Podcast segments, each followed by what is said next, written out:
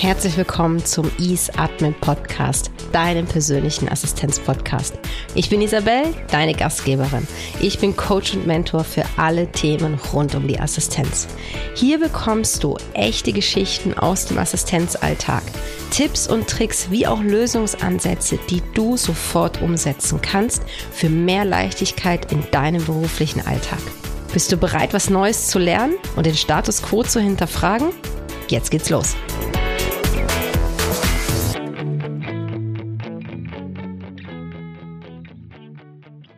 Drei Aussagen, die mein Denken und Handeln als Assistentin bis heute beeinflusst haben. Herzlich willkommen zur Folge Nummer 8 des Ease Admin Podcasts. Ich finde es großartig, dass du auch wieder eingeschaltet hast und dir jetzt diese Folge anhörst. Diese Folge wird sehr persönlich und wird dir auch ein bisschen einen besseren Einblick über mich vermitteln und auch wie ich denke und wie ich handle. Und wer mich so alles beeinflusst hat in meiner Karriere als Assistentin. Die drei Aussagen sind jeweils während der Arbeit passiert und von unterschiedlichen Personen. Es war auch zu unterschiedlichen Zeitpunkten. Ich war auch jedes Mal wirklich an einem anderen Punkt in meinem Leben. Und vielleicht, auch wenn der Satz nicht zu dir direkt gesagt wurde, vielleicht sind die Aussagen auch etwas für dich, wo du für dich mitnehmen kannst, in deinem Alltag ein bisschen überlegen kannst, hey, was, wie kannst du die Sätze anwenden? Was würde es für dich verändern, wenn du darauf mehr achtest? Die erste Aussage wurde nicht mir gegenüber getätigt, sondern das war eine allgemeine Aussage über das Verhalten von jemandem. Und zwar, wer mehr als einen Grund nennt, etwas nicht zu wollen, hat eigentlich andere Gründe, oder will es schlichtweg nicht machen und sucht nach Ausreden. Das ist ein bisschen verschachtelt jetzt diese Aussage und ich gebe dir gerne Kontext dazu. Diese Aussage wurde von einem Psychologen getätigt, mit dem ich ähm, sehr eng zusammengearbeitet habe über mehrere Jahre, da ich in seinem Auftrag Veranstaltungen organisiert habe. Und ich habe eine Veranstaltung organisiert mit rund 350 Teilnehmern und wir hatten, ich glaube, fünf Referenten. So genau weiß ich das gar nicht mehr. Und einer der Referenten, der war sehr mühsam in der Kommunikation. Also ich habe irgendwie fünf Reminder schicken müssen, ich habe keine Antworten bekommen, dann habe ich immer nur die Hälfte der Antworten gekriegt. Also es war eh schon sehr zäh. Und dann hat die Person keine 24 Stunden vor der Veranstaltung abgesagt. Und das Ganze wurde mega groß beworben. Also es war auch wirklich in Zeitschriften drin, die Veranstaltung. Und die Leute sind wegen den Referenten ja auch gekommen. Und dadurch, dass er dann spontan und kurzfristig abgesagt hat, hat uns natürlich ein ganzer Programmpunkt gefehlt. Und auf die Kurzfristigkeit konnten wir auch jetzt einfach nichts anderes organisieren. Und eben, uns waren die Hände gebunden. Auch die Nachricht, die kam ja gar nicht zu mir, sondern die kam auch zu jemand anderen. Und ja, bis das Ganze dann irgendwie mal durchgegangen ist. Und ich habe mich mega aufgeregt einfach. Und ich glaube, das kennst du. Du organisierst deine Veranstaltung, du steckst alles an Energie da rein und dann kurz vorher passiert irgendwas und du stehst da und denkst dir so, äh, what? Okay, merkwürdig. Und dieser Referent hat, glaube ich, fünf Gründe. Ich weiß nicht mehr genau, was es alles war, aber irgendwie so fünf Gründe genannt, warum er jetzt morgen nicht nach Zürich reisen kann, also er, er, lebt in Österreich, warum er nicht von Österreich anreisen kann und in Zürich bei der Veranstaltung sein kann. Und das waren irgendwie so fünf Gründe, die sehr zusammenhangslos waren und auch so, ja, aber die sind alle lösbar. Also es war jetzt nichts dabei, was jetzt mega das Drama gewesen ist. Und ich habe das nicht verstanden. Also ich stand da wirklich an diesem Punkt und und ich habe mich so aufgeregt, wie sich ein Mensch so verhalten kann und weiß der eigentlich, was der gerade anrichtet damit. Also ich war echt richtig wütend. Und dieser Psychologe, der war mega entspannt. Und ich habe ihn dann schon auch gefragt, so, hey, okay, wie kannst du jetzt gerade so entspannt sein? Und er war so, weißt du was, der hat einfach keinen Bock. Der will das einfach nicht machen. Die ganze Kommunikation war schon mit ihm mühsam. Der hat immer wieder irgendwelche Ausreden gefunden oder so Gründe gefunden, warum etwas nicht geht. Und jetzt die E-Mail mit diesen fünf Gründen, warum er morgen nicht kommen kann. Ist ganz einfach. Jemand, der mehr als einen Grund nennt, etwas nicht tun zu können, der will es einfach nicht machen und nennt dir entweder nicht den wahren Grund oder es ist einfach nur eine Ausrede. Und in dem Moment habe ich das gar nicht so realisiert, was er eigentlich zu mir gesagt hat.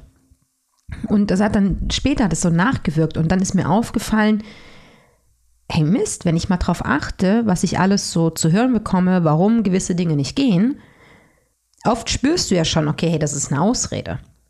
Und dass eigentlich was ganz anderes dahinter steckt. Und dass dir aber einfach nicht gesagt werden kann. Oder der Person ist selber gar nicht bewusst, warum es nicht geht. Und jetzt will ich gar nicht mal nur im Außen sein, sondern ich fange mal bei mir an. Nur bei mir. Und wenn ich über mich nachdenke, warum ich gewisse Dinge nicht tue und wie viele Ausreden, also Gründe, ich habe etwas nicht zu machen. Ich habe immer rechte Mühe, ein regelmäßiges Sportprogramm bei mir in meinen Alltag zu integrieren. Das ähm, habe ich bisher nicht hingekriegt. Und jetzt gibt es immer tausend Gründe, warum es nicht klappt. Warum es dieses Mal nicht geht, warum ich dieses Mal Mühe habe, dann ist das Training doof gewesen, ah, dann habe ich so ein bisschen Schmerzen im Fuß, ah, dann ist hier. Und ich habe immer tausend Gründe, warum es gerade nieder mal nicht geht. Ganz ehrlich, es ist ganz einfach, ich bin einfach nur faul. Ich kriege die Motivation nicht hin, um mich wirklich dafür aufzubringen, regelmäßig Sport zu machen. Und ich habe dadurch, nachdem mir das immer wieder bewusst geworden ist und nachdem ich immer wieder diesen Satz hervorgerufen habe, habe ich die Kommunikation mit mir selber auch verändert. Und ich bin seitdem so viel ehrlicher zu mir. Und seitdem ich so ehrlich zu mir bin, ist es auch einfacher, dass ich gewisse Dinge in meinem Leben akzeptiere. Und das mit dem Sport, ich weiß noch, ich habe mich früher aufgeregt. Ich habe stundenlang darüber geredet und was ja alles dazu führt, dass es mal wieder nicht klappt. Aber was es ist, ich übernehme keine Verantwortung für mein Handeln. Und genau das tue ich, wenn ich mir diesen Satz wieder ins Gedächtnis rufe mit, wer mehr als einen Grund nennt, etwas nicht tun zu wollen oder tun kann, hat eigentlich andere Gründe und will es schlichtweg nicht machen. Und das war für mich ein Game Changer, wie ich mit mir selber rede, wie ich mich selber motivieren kann und wie ich auch manchmal einfach etwas akzeptiere, wie es ist wenn es für mich einfach nicht stimmig ist. Und jetzt kommt noch der andere Teil. In der Personalführung war das natürlich ein riesengroßer Schritt, die Kommunikation mit meinen Coaches zu verändern. Und wenn ich gemerkt habe, ah, da kommen jetzt gerade 20 Gründe, warum irgendwas nicht geht. Und die Gründe sind alle im Außen, das kommt ja meistens auch noch dazu, dass das gar nicht von sich selber ist, mit gezielten Fragetechniken kann das mega gut gelöst werden. Und ich unterstelle niemanden, dass er das böswillig macht oder dass er böswillig 20 Gründe nennt, anstatt den einen wahren Grund zu nennen. Sondern vielen ist gar nicht bewusst, was sie da eigentlich machen. Und da hilft zum Beispiel auch die Fragetechnik, okay, wenn wir das Problem lösen können, ohne, oder wenn wir diesen Grund einfach lösen können, was würde noch im Raum stehen? Und das immer wieder fragen, bis dann irgendwann dieser Punkt kommt, dieser eine Grund, dieser eine einzige Grund, der einfach unerschütterlich ist, warum etwas nicht so geht, wie es gehen soll oder wie es vereinbart war oder sonst irgendwas. So, das mal zur ersten Aussage. Die zweite Aussage ist in einem One-on-One -on -One gefallen und zwar kam die von meinem Executive, für den ich einige Jahre gearbeitet habe. Mit ihm also ich glaube, es gab keinen, für den ich gearbeitet hatte, mit dem ich eine solch enge Verbindung hatte und der mich so extrem außerhalb meiner Komfortzone gebracht hat, was dafür gesorgt hat, dass ich innerhalb von kurzer Zeit eine so krasse Entwicklung auch gemacht habe. Und vermutlich kennst du das. Dinge, die außerhalb deiner Komfortzone sind, sind ungemütlich. Und auch da geben wir erstmal allen anderen die Schuld und gucken nicht, was da bei uns eigentlich passiert. Und das war mit ihm sehr häufig so, dass auch ich ihn für Dinge verantwortlich gemacht habe und ah, jetzt war er wieder so, äh, bis ich es dann auch mal gecheckt habe, nee, das liegt wirklich bei mir.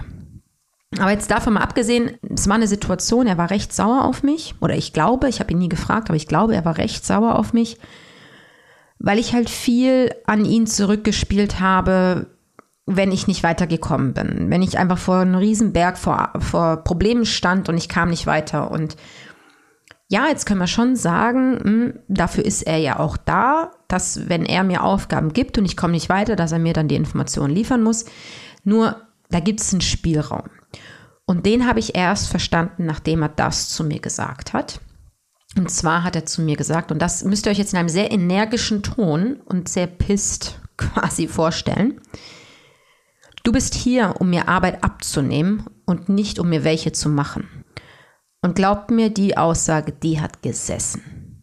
Die hat so richtig gesessen. Das war, boah, ich war baff und da kann man jetzt auch noch mal drüber diskutieren, ja, war das denn jetzt so nett, hätte man das anders sagen können, bla bla bla. Nur im Nachhinein glaube ich, dass er das schon ganz oft zu mir gesagt hat mit anderen Worten. Und dass er auch ganz oft versucht hat, mir über andere Wege zu zeigen, dass ich doch selber Lösungen finden soll. Und dass wenn ich ein Problem zu ihm zurückspiele, ich ihm auch sage, welche Probleme ich alles schon gelöst habe oder was ich denn schon alles probiert habe. Aber wenn seine erste Aussage ein, ähm, ja, hast du schon das und das probiert und ich gleich so, ach nee. Also kann mal passieren. Nur das war halt damals zu der Zeit, war das schon sehr viel so, dass ich ohne groß nachzudenken Dinge an ihn zurückgespielt habe. Und die Aussage, die hat mich echt wachgerüttelt. Und hätte ich es früher verstanden, hätte er diesen Satz nicht zu mir sagen müssen. Ganz einfaches Spiel weil ich habe es nicht gecheckt. Und die Aussage, die hat mich so wachgerüttelt, weil mich das so verletzt hat. Weil ich dachte mir, ja, nein, natürlich bin ich hier, um Arbeit abzunehmen. Ich meine, das ist mein Auftrag als Assistentin. Und wie kannst du zu mir sagen, ich mache dir Arbeit? Also natürlich war ich erstmal das Opfer. Das hat sich aber relativ schnell gelegt und ich habe relativ schnell verstanden, ähm, Mist, das ist echt mein Fehlverhalten und das ist echt nicht okay, was ich mache. Und die Aussage, die nutze ich bis heute, um jegliche One-on-Ones vorzubereiten mit meinen Executives. Um Lösungen zu finden, wenn ich nicht weiter weiß. Und das hört sich jetzt vielleicht komisch an, wie mir das helfen soll. Nur ich gehe wirklich in die verschiedensten Positionen, um Lösungen zu finden und nicht um Dinge wieder an mein Executive zurückzuspielen. Weil warum landen denn die Sachen bei mir? Die Sachen landen bei mir, weil ich dafür da bin, die Arbeit und die Probleme von meinem Executive abzunehmen. Aber was ist denn das für ein Mist, wenn die Person mir die Sachen gibt, ich dann so, äh, bäh, ich weiß nicht weiter, und sie dann wieder zurückspiele an die Person? Ich meine, sorry, dann braucht es mich ja wirklich nicht. Deswegen, die Situation und die Aussage, die war echt heftig, aber die hat mir geholfen, dass mir die Augen geöffnet wurden, dass ich verstanden habe, wo ich auch massives Entwicklungspotenzial habe. Und ich bin davon überzeugt, dass er es in so vielen Meetings vorher anders zu mir gesagt hat, aber ich habe es schlichtweg nicht gecheckt. Und manchmal brauche ich halt den Vorschlaghammer, bis ich Dinge checke, ist etwas, was ich gern an mir ändern möchte. Ich habe nur noch keinen Weg gefunden, aber da bin ich dran. Das wird. Und ich bin diesem Partner für so unglaublich viel dankbar. Und ich weiß, dass die Jahre, die ich für ihn gearbeitet habe, für mich zu dem gemacht haben, wo ich auch wirklich heute stehe. Und ich weiß gar nicht, ob ich ihm je so sehr gezeigt habe, wie dankbar ich für all die Jahre war oder bin. Nicht, keine Vergangenheit, sondern ich bin dankbar. Ich bin dankbar für diese Zusammenarbeit und ich bin dankbar für diese harte Aussage, weil dadurch habe ich es endlich gecheckt. Ich verwende diese Aussage von ihm einmal für mich selber klar, um mich vorzubereiten und wirklich zu bedenken, hey, gebe ich jetzt, spiele ich jetzt gerade Arbeit einfach zurück oder habe ich wirklich alles probiert? Ich habe die aber auch, als ich noch Personal geführt habe, verwendet, um den Blickwinkel zu verändern. Und dann aber natürlich in einem anderen Kontext. Sondern ich habe dann gesagt, hey, versuch doch diesen Satz für dich als Leitfaden zu nehmen, dass bevor du etwas zurückspielst, du dir wirklich überlegst, habe ich alles probiert. Und ich glaube, dass das vielen schon geholfen hat. Und das wünsche ich mir jetzt auch gerade für dich, dass du diesen Satz nimmst, schaust, macht der was mit dir? Hilft der dir? Kann der dir vielleicht auch helfen, deinen Blickwinkel zu verändern auf gewisse Situationen und dadurch deine Leistung zu optimieren? Und der dritte Satz, ja, den Satz habe ich schon, den habe ich auch in meiner Diplomarbeit zitiert. Der Satz wurde zu mir gesagt, als ich so, oh, ich weiß gar nicht mehr, keine 12, 13, 14 war. Und zwar von meiner Mutter. Und wenn du jetzt irgend so einen liebevollen, motivierenden Satz erwartest, äh, liegst du falsch. Weil das war auch in einer Situation, wo ich, ich habe zwar nur das gute Wollen, aber mein Verhalten war halt nicht so richtig. Und dieser Satz, den habe ich auch nicht nur in meinem Assistenzleben angewendet, sondern in jedem Beruf, in dem ich gearbeitet habe. Und ich weiß, dass meine Mutter in der Situation mit Sicherheit nicht vorhatte, mich so crazy zu beeinflussen, also beeinflussen im Sinne von, sie war sich nicht bewusst, dass diese Aussage mich wirklich Jahre, Jahrzehnte später immer noch begleitet und mir hilft, so gut zu sein in meinem Job, wie ich es bin. Kurzer Kontext. Ich habe damals in der Metzgerei unglaublich viel gearbeitet. Also ich habe auch wirklich auch schon ja in der Grundschule angefangen, in der Metzgerei meiner Eltern zu arbeiten. Und ich habe es ja geliebt. Also das ist ja auch nochmal, ich, äh, da gab es keinen Zwang, gar nichts. Ich fand das großartig. Und ich habe in allen möglichen Bereichen gearbeitet.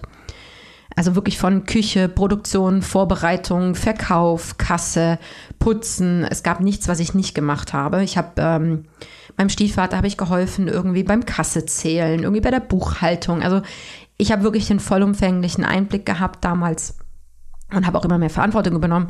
Aber darum geht es jetzt nicht, sondern es geht darum, was meine Mutter zu mir gesagt hat. Ich habe sehr viel gearbeitet, ich habe auch Geld dafür gekriegt. Also wir wurden nach Stunde entlöhnt und das war großartig. Dadurch hatte ich immer sehr viel Geld, weil ich habe immer sehr viel gearbeitet. Aber ich habe natürlich meine Mutter auch immer krass genervt. Weil sobald ich eine Aufgabe fertig hatte, bin ich zu ihr hingerannt. Mama, was kann ich noch machen? Dann hat sie sie überlegen müssen. Dann habe ich das erledigt. Dann bin ich wieder zu ihr. Mama, was kann ich noch machen? Und auch das kennst du. Du sitzt an deinem Schreibtisch, du sitzt im Office und alle paar Minuten kommt irgendjemand an deinen Tisch und will was von dir. Und du musst nachdenken, musst dir was überlegen, gibst die Information weiter. So, jedes Mal, alle fünf Minuten. Ich meine, wie nervig ist das? Und du kannst ja deinen eigenen Job gerade gar nicht machen, weil jemand anderes dich so krass nervt.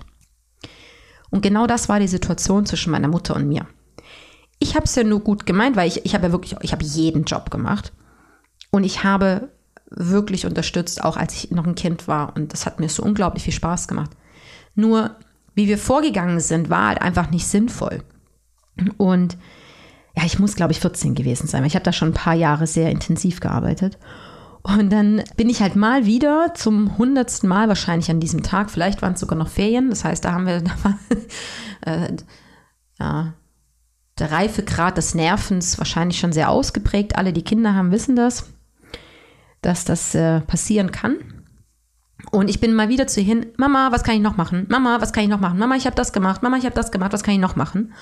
Und sie war so pisst irgendwann und meinte, du kennst das Geschäft, also denk nach und schlage mir vor, was du noch alles tun könntest. Und das war natürlich so, boah, okay, was geht denn jetzt gerade ab bei der? Und als Kind natürlich auch so, äh, hallo, äh, ich habe doch jetzt gerade nichts falsch gemacht. Also darüber könnten wir jetzt nochmal separat reden, was da jetzt gut und schlecht war, so mit Mutter-Kind-Beziehung und Mama, ich liebe dich. Einfach nur mal kurz, um das klarzustellen. Wir haben ein super Verhältnis, aber die Situation war doch etwas speziell. So, nochmal kurz zum Wiederholen. Jetzt habe ich viel geredet drumherum. Sie hat zu mir gesagt, du kennst das Geschäft, also denk doch nach und schlag mir vor, was du noch alles tun könntest. Im Endeffekt, was sie nur zu mir gesagt hat, ist, arbeite doch einfach vorausschauend. Überleg doch einfach, was wir die nächsten Tage noch brauchen und dann mach's einfach, weil du kannst es ja. Und das war ja wirklich die Situation. Ich war so tief in, in all den Abläufen von der Metzgerei drin. Ich habe in und auswendig gewusst, wann, wie, was, wo läuft, wann am welchen Tag was produziert wird und so weiter. Ich habe sie gar nicht gebraucht, um mir zu sagen, was ich alles noch tun könnte, weil ich wurde ja auch nie gezwungen zum Arbeiten. Also ich habe selber ja definiert, wie viel ich arbeite. Und dieser Satz hat mir geholfen, dass ich mir wirklich proaktiv überlegt habe, hey, was könnte ich noch machen? Ah, warte mal, was steht die nächsten Tage noch an? Was könnte ich noch vorbereiten? Das hilft. Und das hat mein Denken so massiv beeinflusst. Das war auch in der Gastronomie, war das natürlich ein Gamechanger am Ende, weil wir waren zwar alle in der Ausbildung, aber ich habe dieses Denken schon gehabt von, hey, was müssen wir alles an Mise en place machen? Ich habe das schon gewusst, weil ich schon wusste, wie dieses Denken funktioniert. Und war dadurch natürlich auch super schnell im Vergleich zu allen anderen. Und das ist auch als Assistentin bis heute eins von meinen Credos. Was kann ich alles vorbereiten? Was kann ich heute schon tun, um für die nächsten Wochen vorbereitet zu sein? Weil ich weiß ja, was passiert. Wir wissen alle, dass der Budgetprozess kommt. Ja, also dann gucke ich doch, dass ich alle Meetings in die Kalender reinbringe und dass ich das sauber aufgleise. Ich weiß, dass im Winter die Weihnachtsfeier ist. Ja, also, dann kümmere ich mich doch frühzeitig darum und warte nicht, bis mein Executive zu mir kommt und sagt, hey, das und das steht jetzt an, das könntest du noch machen. Nein, das habe ich auf dem Schirm. Ich habe die absolute Verantwortung darüber, was alles schon vorbereitet und gemacht werden kann, was in der Zukunft passiert. Und das ist, das war in diesem Moment und das hat mein Denken so extrem verändert. Und jetzt kommt noch der positivste Teil daran, also neben dem, dass du natürlich sehr vorausschauend arbeitest dadurch. Ich habe dadurch auch gelernt, dass ich mir Aufgaben rauspicke, die ich gerne mache. Und das kannst du jetzt nochmal kurz dir durch den Kopf gehen lassen. Ich habe dadurch gelernt, mir Aufgaben rauszupicken, die ich gerne mache. Weil indem ich ja so extrem proaktiv war und ja schon kann, zehn Sachen gemacht habe, ohne dass irgendjemand zu mir gesagt hat, was ich noch tun könnte. War es einfacher oder es ist einfacher, zu anderen Aufgaben, auf die ich weniger Lust habe, zu den Aufgaben zu sagen, oh, kann das nicht jemand anderes übernehmen, weil ich habe ja schon mh, mm, ja die anderen zehn Sachen gemacht. Ist eine ganz andere Ausgangslage als in einer Situation, wo jemand zu dir kommt und sagt, hey, kannst du bitte noch die Weihnachtsfeier organisieren? Und du hast es, die Weihnachtsfeier zu organisieren. Und dann sagst, boah, nee, da habe ich keinen Bock drauf. Hm, nee, mache ich nicht so gern. Und andere Ausgangslage. Wenn du schon 20 andere Sachen erledigt hast, vorausschauend, und dann jemand zu dir kommt, ah, mit der Weihnachtsfeier, und du sagst, hm, du, ich habe die anderen Sachen schon erledigt und ich übernehme da gern von anderen mehr, aber das mit der Weihnachtsfeier kann das nicht im Ausgleich jemand anderes machen. Komplett andere Situation. Du ermöglichst dir mit einem vorausschauenden Arbeiten, dass du dein Aufgabengebiet auch viel mehr selbstbestimmt umsetzen kannst, dass du viel mehr dir Aufgaben in deinen Alltag ziehst, die du gerne machst, besonders dann, wenn du auch irgendwo neu anfängst. Überlege dir, wenn du gerade so Kapazität hast, hey, welche Aufgaben mache ich gerne? Okay, guck, dass du in diese Aufgaben reinkommst. Schau, dass du die von Anfang an übernimmst. Weil dadurch kreierst du dir wirklich ein Portfolio an Aufgaben, das dir liegt. Nochmal zur Wiederholung. Wer mehr als einen Grund nennt, etwas nicht zu wollen, hat eigentlich andere Gründe oder will es schlichtweg nicht machen. Denk darüber mal nach. Du bist hier, um mir Arbeit abzunehmen und nicht, um mir welche zu machen. Also wie kannst du noch zu anderen Lösungswegen kommen? Wie kannst du deine Kommunikation verbessern, dass du nicht die Arbeit immer wieder zurückspielst? Und die dritte Aussage, du kennst das Geschäft, also denk nach und schlage mir vor, was du noch alles tun könntest. Was kannst du alles vorbereiten? Was steht alles in der Zukunft schon fest? Was kannst du irgendwie heute schon aufgleisen, um später besser vorbereitet zu sein? Nutz diese drei Aussagen für dich. Prüfe, was die mit dir machen, wie du sie umsetzen kannst und wodurch du deinen Mehrwert als Assistentin erhöhen kannst, um auch mehr Leichtigkeit in deinen Alltag zu bekommen. Denn genau darum geht es, dass du mehr Leichtigkeit in deinen Alltag bekommst als Assistentin.